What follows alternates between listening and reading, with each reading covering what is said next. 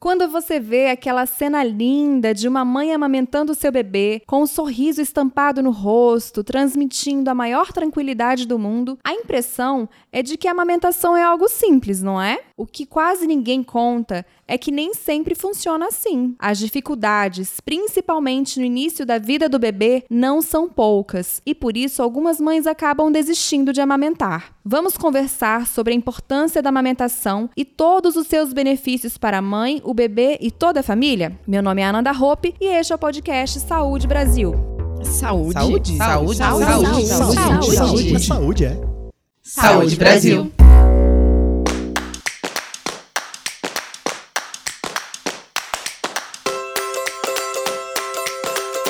nossa conversa, convidamos a doutora Miriam Santos, coordenadora geral do Banco de Leite Humano do Distrito Federal, a nutricionista Ana Célia Brito e a Camila dos Santos, mãe de primeira viagem que espera a Maria Clara. Ela tem muitas dúvidas sobre o assunto. Sejam bem-vindas! Obrigada. Olá, muito obrigada. Obrigada pelo convite. Camila, quando vamos ser mães pela primeira vez, o que mais recebemos são conselhos. Se a gente ganhasse um real para cada conselho que ouve, ficava rica, né? Nossa, Ananda, a gente realmente recebe muitos conselhos quando, a partir do momento que a gente vê o teste de gravidez. Todo mundo tem sempre um bom conselho ou uma boa experiência para compartilhar com você. Eu até me emociono quando quando começa a falar sobre a maternidade, porque a gente a gente vê o nosso corpo transformando, a gente começa a sentir os batimentos do, dos chutinhos da, da neném e é realmente um milagre da vida. Então, eu acho que é, é uma experiência mágica, é uma experiência assim indescritível. E muitas dúvidas surgem junto com os conselhos que a gente recebe. Você tem feito algum tipo de preparação já pensando na amamentação, Camila? Então, a gente recebe vários conselhos, né? É, alguns eu segui, outros eu pedi ajuda, né, doutora Miriam? Mas me falaram que o sol, eu tinha, tenho que tomar sol, tenho que tomar sol e tudo mais. Então, eu tenho tentado, mas é super difícil, né? Onde que você vai ficar tomando sol? É, e a vida corrida também, então é dentro do apartamento, então é bastante difícil. Doutora Miriam, existe algum cuidado que a mãe deve ter para preparar a mama antes do bebê nascer? Logo que a mulher se ver grávida, ela precisa melhorar a sustentação da mama. É, o mito que existe, né, dizendo que a amamentação faz a mama cair, na realidade é que as pessoas não sabem que grande parte do peso dessa mama é adquirido durante a gestação.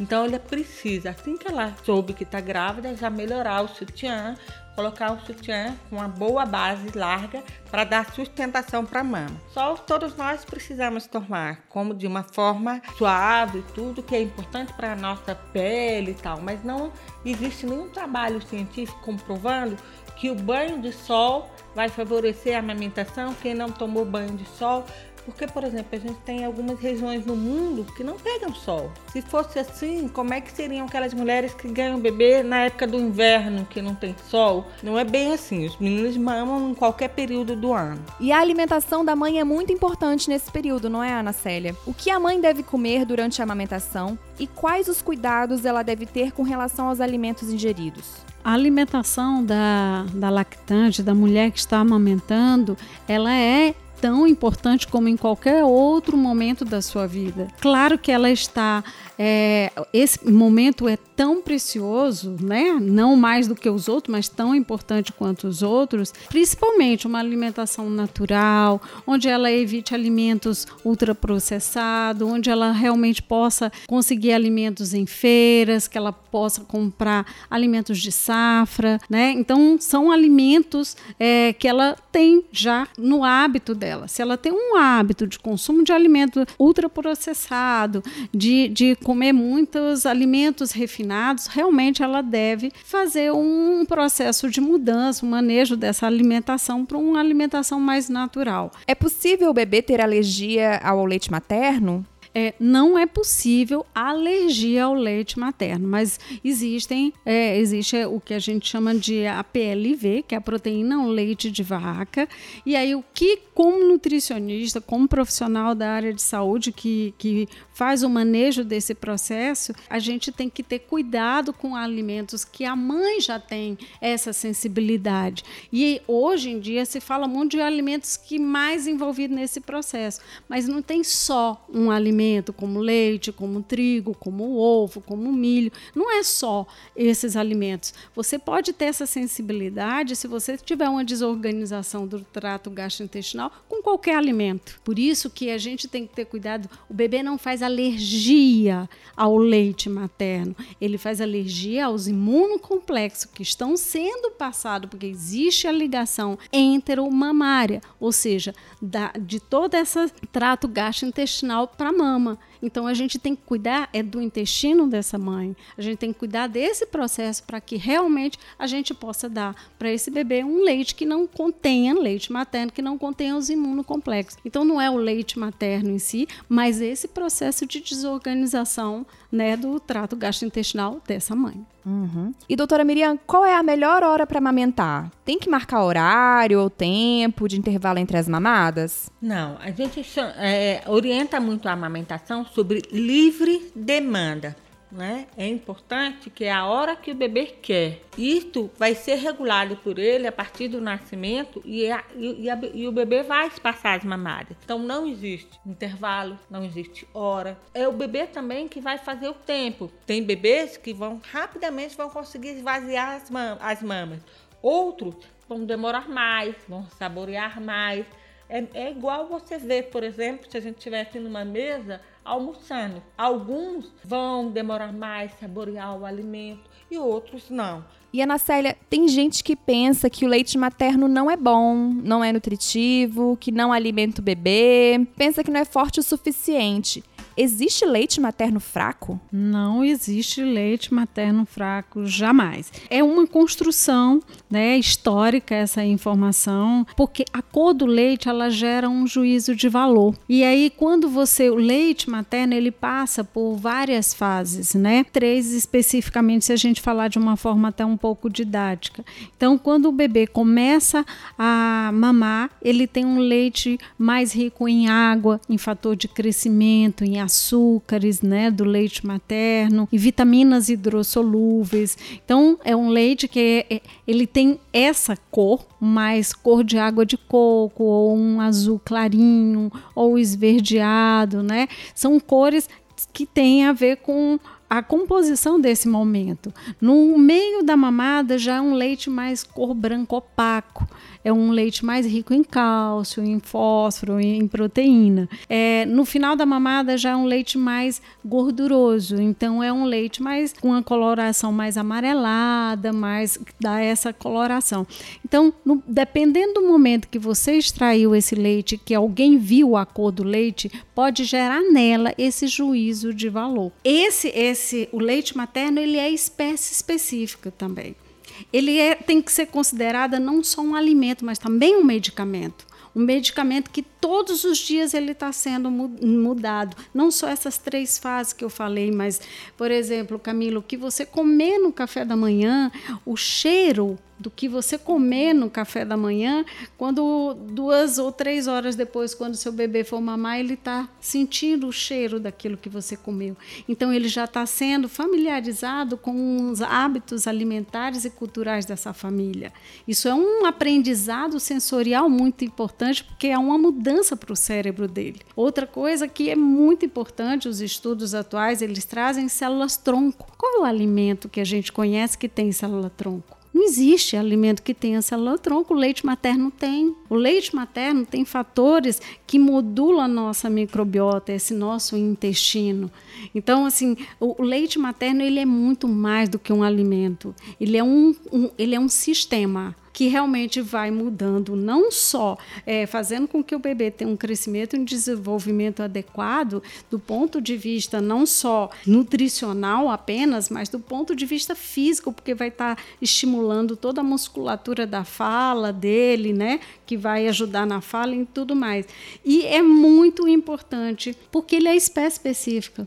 A, a sua filha, Camila, ela vai ter o leite da Camila, com a sua história história de vida que você vai estar tá trazendo para sua filha. E doutora Miriam, a amamentação ela reduz também o risco de doenças e infecções para o bebê. Quais são os outros benefícios para a mãe e para o filho? Olha, para o bebê a gente tem que pensar em vários fatores de, de, proteção. Primeiro, o leite materno a gente chama como a primeira vacina. Então é a proteção imunológica.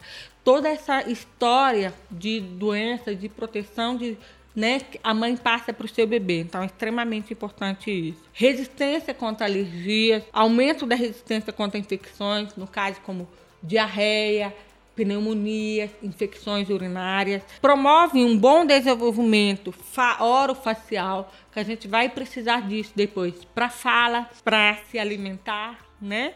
Então, é extremamente importante. Para os dentes, é extremamente importante. Redução do risco de obesidade dessa criança, porque a gente já nasce com a sensação de saciedade e isso a gente leva para o resto da vida. Redução da, da síndrome de morte súbita no berço, o bebê que suga, que mama no peito, ele tem menor risco disso. Reforça o vínculo emocional com a mãe e com a família tá? Transmitindo segurança e equilíbrio para o bebê. É extremamente importante que muitas vezes as pessoas acham que aquele bebê que mama, que mama há muito tempo, ou a criança que mama dois anos ou mais, ah, esse menino vai ficar inseguro. Não necessariamente. Todo mundo que é seguro do amor da sua família, ele pode ir até a esquina, mas ele sabe que ele pode olhar para trás e voltar. É essa segurança que a amamentação passa para, as crianças e para as famílias. Para a mãe, Existem várias contribuições, né? Às vezes a gente também precisa pensar um pouco nisso, porque a gente fala muito das vantagens para o bebê, mas a gente tem que falar que para a mulher também tem. Primeiro, diminui o sangramento pós-parto, então com isso ela vai ter menos risco de ter anemia pós-parto. Faz com que ela recupere mais fácil o peso no pós-parto imediato, porque o corpo da mulher se prepara para a gestação e para a amamentação. Então, com a amamentação, ela vai perder esse peso que ela adquiriu. Mas olha, em geral, ela volta ao peso que ela estava antes da gestação. Porque muitas mulheres, com o passar do tempo, pedem: ah, não, eu vou deixar de amamentar seu bebê, meu bebê.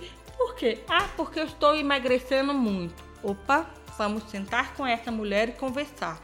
Porque não é a amamentação que está fazendo com que isso aconteça. É todo um contexto, toda uma questão disso. É outra coisa, é, diminui o risco de câncer de mama, ovário e osteoporose e doenças cardíacas para mãe.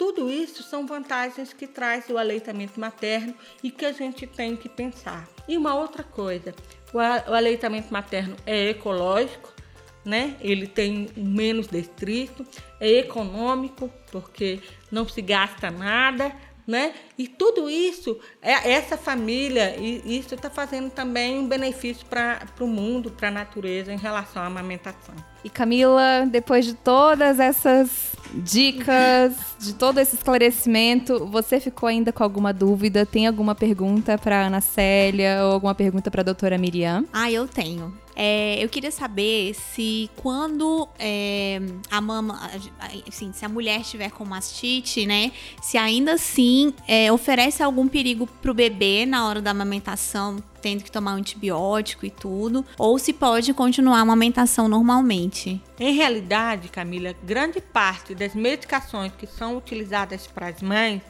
são é, compatíveis com a amamentação né? Então, num processo de matite, em geral, a gente vai escolher uma medicação que é compatível com a amamentação, então não traz nenhum problema. Mais alguma dúvida, Camila? Não, eu acho que foi bastante esclarecedor, foi uma verdadeira aula das doutoras, então eu já vou sair já bastante esclarecida. Bom, gente, é isso aí. A amamentação é importantíssima para o desenvolvimento do bebê e é fundamental que a mãe não desista, mesmo com as dificuldades que são normais no início. O Ministério da Saúde recomenda que a criança seja amamentada por dois anos ou mais e que nos primeiros seis meses de vida ela receba somente o leite materno. Agradecemos a participação da doutora Miriam Santos, coordenadora geral do Banco de Leite Humano do Distrito Federal, a nutricionista Ana Célia Brito e a Camila dos Santos, mãe da Maria Clara, que logo vai nascer. E a você, ouvinte. Nos encontramos no próximo episódio do Saúde Brasil. Até lá!